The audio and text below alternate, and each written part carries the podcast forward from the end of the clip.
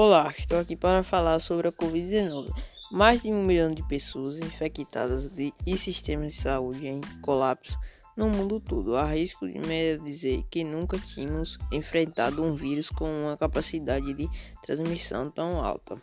E este é o grande trunfo do novo coronavírus, que apesar de não ter uma letalidade considerada elevada na população geral, tem a capacidade de provocar estragos sistêmicos na saúde e na economia, nas relações interpessoais.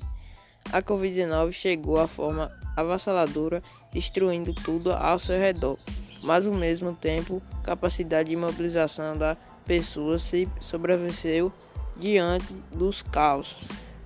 Os primeiros países acometimaram a sua capacidade de destruição. É, é preciso ressaltar que estamos falando de noções extremamente desenvolvidas com suprimento, capacidades de articulação como China, Coreia e Japão. Quando a doença chegou à Europa, é o erro se repetiu. Dessa vez, porém, países como a Itália envelhecendo com uma política desgastada devastação foi ainda mais impressionante. Estamos falando de cerca de 600 novas mortes por dia, mais de 130 mil pessoas contaminadas.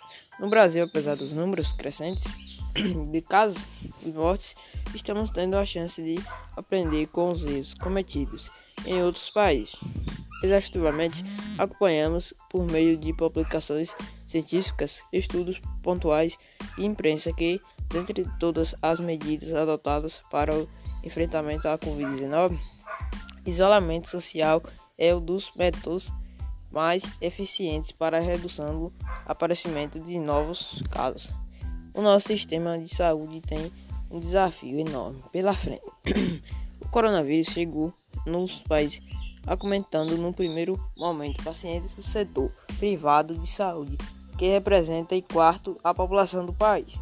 A epidemia, não entanto, agora já está na comunidade e é realidade para o Sistema Único de SUS, responsável pela atenção de 150 milhões de brasileiros e grande parte dessas pessoas, 48% da população do país, vive em locais que sequer tem coleta de esgoto, sendo a higiene um resquício primordial para enfrentamento de qualquer epidemia, onde vamos parar? Que posso dizer que há um reforço visível no Ministério da Saúde, inclusive este momento melhor forma possível, todos apresentados na cadeia, hospitais, operadoras, indústria, materiais e medicamentos estão sensibilizando com a grandiosidade de problemas juntos tem buscando soluções para outros desafios em ordem prática como escavéis de suprimentos de disponibilidade das leitos e UTS equipadas além da sustentabilidade financeira dos hospitais.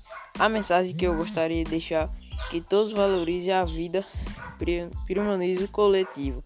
Há um grupo importante da economia formado por serviços essenciais, saúde, alimentação, segurança, logística, indústria de materiais, medicamentos, entre outros trabalha, trabalhando exa exaustivamente para enfrentamento da pandemia. Portanto, políticos influenciadores profissionais da saúde peço que nos ajude a passar por este momento para que possamos sair dessa crise mais fortes como pessoas, como profissionais, como nação.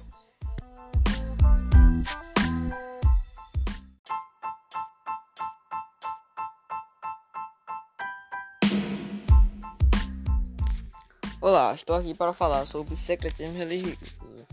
Podemos definir secretismo como qualquer prática religiosa que promove a função de outros. Secretismos religiosos têm suas maiores expressões no Brasil por mais de uma simples questão histórica, colonização e a formação do povo brasileiro.